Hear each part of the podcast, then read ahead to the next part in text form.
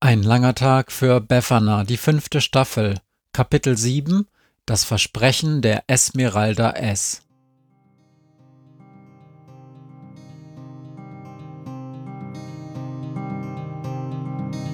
Wenn der Wind einsam durch die Straßen fegt, wenn die kalte Nacht sich auf die Häuser legt, wenn in Fenstern Weihnachtsschmuck ins Dunkel scheint, dann sind Befana und ihre Maus nicht weit.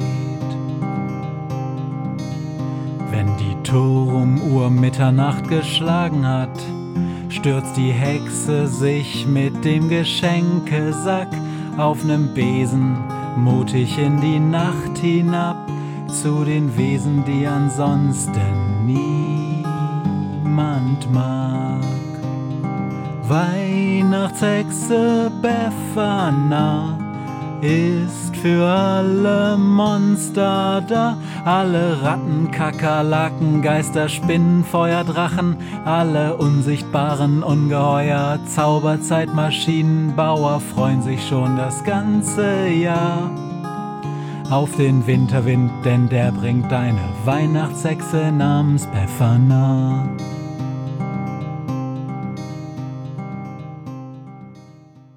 Wie ein Häufchen Elend sitzt die alte Dame auf dem Barhocker eines Dönergrills, rührt in ihrem Tee und starrt aus dem Fenster. Befana hat sie kurzerhand in den nächsten Laden buxiert, in dem auch Hunde erlaubt sind. Es ist brechend voll. Sie haben nur noch Plätze nebeneinander mit Blick aus dem Fenster bekommen. Befana ist sehr erschöpft.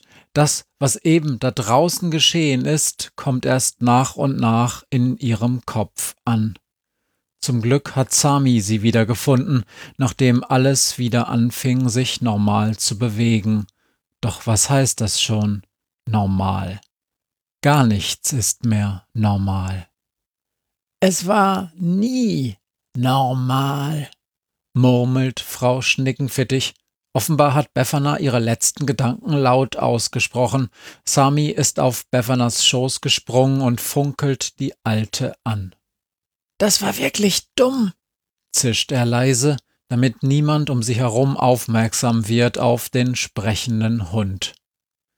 Du hast kein Recht zu beurteilen, was dumm ist und was nicht, zischt Frau Schniggenfittig zurück. Dann sinkt sie in sich zusammen. Aber ja, es war dumm. Wir waren alle dumm, sehr, sehr lange. Du wolltest ja nicht hören, schnauzt Sami etwas zu laut und ein Kind am Nachbartisch stupst mit offenem Mund seinen Vater an. Sami duckt sich in Befanas Schoß. Der Krampus hat es schon lange geahnt. Der Hund hat sein Maul nicht bewegt, aber Befana versteht ihn laut und deutlich. Jetzt hat er die Sache eben selbst in die Hand genommen. Er will sie nur für seine Mission einspannen. Das hätte Lea niemals zugelassen. Auch Frau Schnickenfittichs Lippen bleiben geschlossen. Wie kann das sein? Was ist das? Gedankenübertragung? Möglichst nicht, ertönt Frau Schnickenfittichs Stimme jetzt in Befanas Kopf. Aber das lernst du noch. Eine geübte Hexe kann sehr genau entscheiden, was die anderen hören sollen und was nicht. Sprecht wieder normal mit mir, flüstert Befana. Oder ich lass den ganzen Laden hier erstarren und euch gleich mit. Obwohl sie keinen Schimmer hat, wie sie das nochmal hinkriegen soll.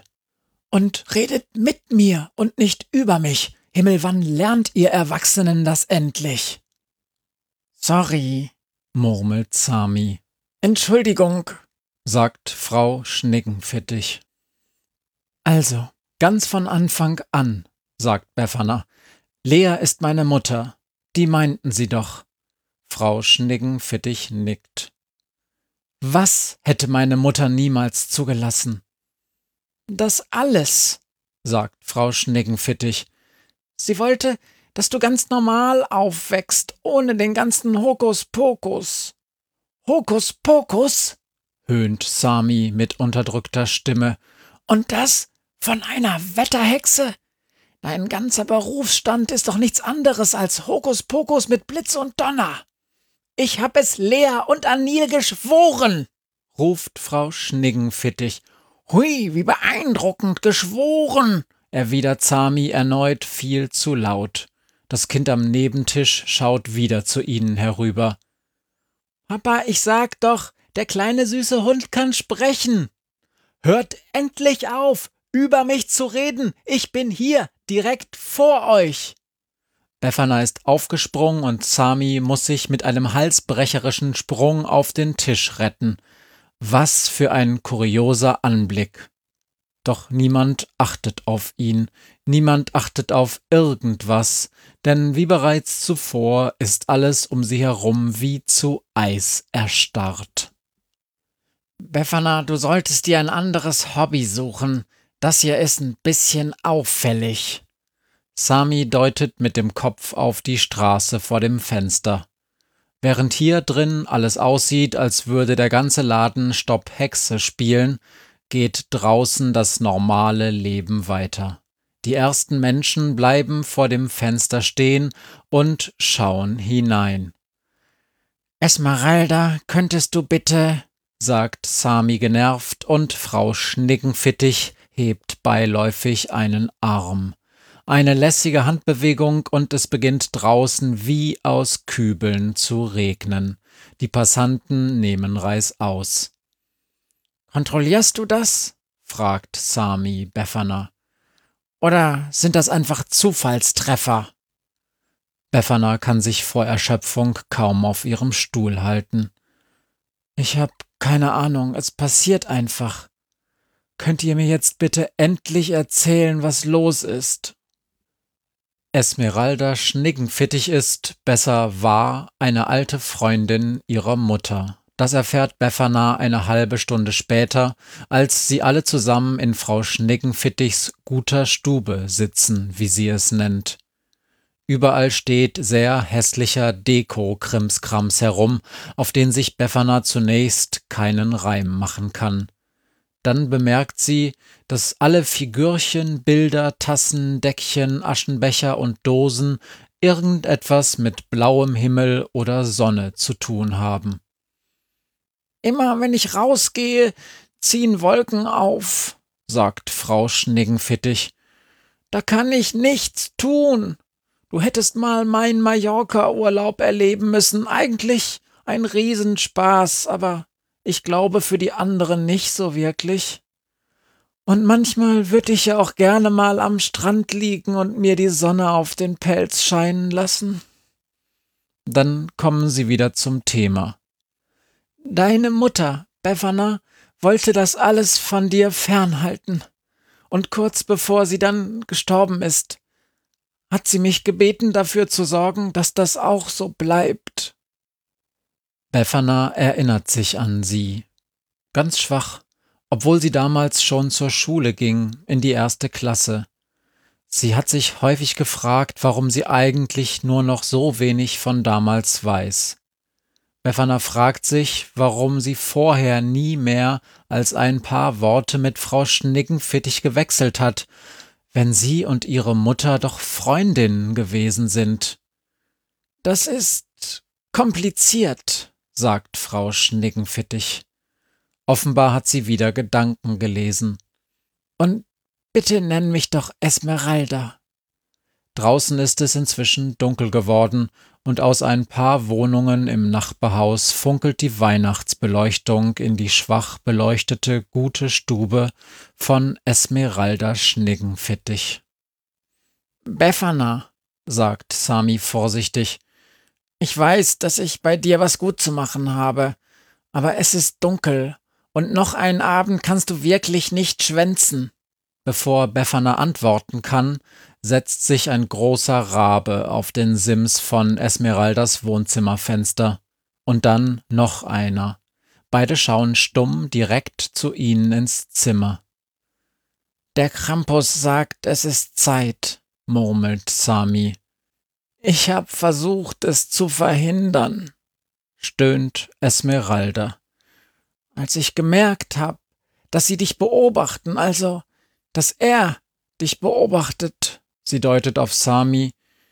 Da hab ich Himmel und Hölle in Bewegung gesetzt, damit sie dich in Ruhe lassen. Ich hab es schließlich geschworen, aber. Aber Krampus meint, es sei deine Entscheidung. Und da hat er irgendwie recht. Ein Schwur darf niemals stärker sein als die freie Entscheidung einer Hexe. Einer Hexe.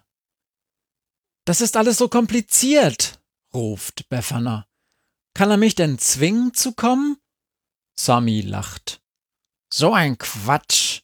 In dieser Sache kann niemand zu irgendwas gezwungen werden.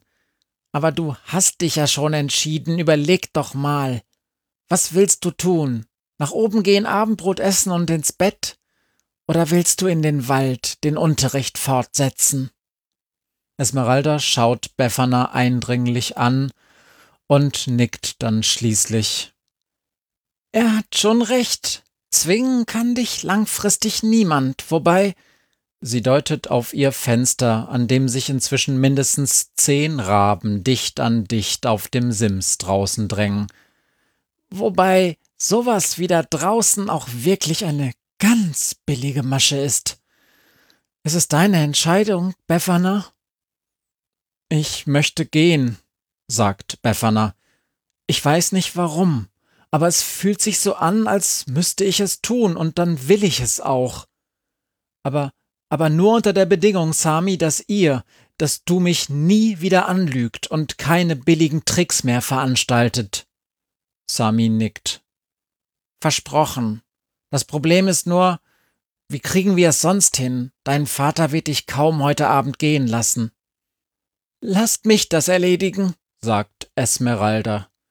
Schauspielerin und Verwandlung sind zwar nicht meine großen Stärken, wie wir heute wieder gesehen haben, aber einen Abend einen muffligen Teenager spielen, das krieg ich schon irgendwie hin. Ja, genau, ruft Befana. Warum eigentlich? Warum hast du diese ganze Jessie-Nummer abgezogen? Wegen des Buches, sagt Esmeralda weil ich wissen muss, ob du es schon gelesen hast. Denn das ist wirklich wichtig, Befana, lies es. Also sollte ich es klauen? Es kam zumindest nicht ganz ungelegen. Aber der Zettel, ruft Befana, von Joshua, den hab ich doch von dir. Warum hast du da mitgespielt? Weil ich dachte, er ist von Joshua, murmelt Esmeralda. Ich bin doch selbst drauf reingefallen auf den da. Sie deutet auf Sami. Ich hab's doch jetzt versprochen, bellt Sami. Es kommt nicht wieder vor. Und damit nimmt der seltsamste Tag im bisherigen Leben der Befana Lea Grimm ein höchst seltsames Ende. Während sie zusammen mit Sami zur Busstation eilt, springt eine einigermaßen passabel ähnliche Doppelgängerin die Treppen hinauf und erzählt Anil Grimm oben im achten Stock von einem unbeschwerten Advents-Shopping-Tag mit Jessie. Jener Jessie, die sich eigentlich seit Tagen mit einer seltsamen Form der Windpocken zu Hause zu Tode langweilt und sich wirklich sehr wundert, warum sie niemanden ihrer Klassenkameraden telefonisch erreicht. Und erst weit nach Mitternacht um halb drei Uhr morgens wird Doppelgänger Befana, die im unbequemen Bett einer Teenagerin kein Auge zu bekommt, von der echten Befana abgelöst und darf herunterschleichen zu ihrem geliebten Wasserbett. Die junge Befana aber, die sich wie immer an kaum etwas von ihrem Besuch beim Krampus erinnern kann, sprüht noch vor Energie. Also setzt sie sich mit Sami vor ihr Bett und fängt an, die Geschichte von Kaitus, dem Zauberer, zu lesen. Die Geschichte eines jungen Tunichtguts und Unruhestifters, der erst nach und nach lernt, mit seinen Zauberkräften umzugehen. Und Potzblitz, Plötzlich wundert sich Befana gar nicht mehr darüber, wie leicht es ihr fällt, die siebte Weidenblüte ihres Adventskalenders zu öffnen, während Sami nur staunend daneben steht und die Ohren in die Luft stellt.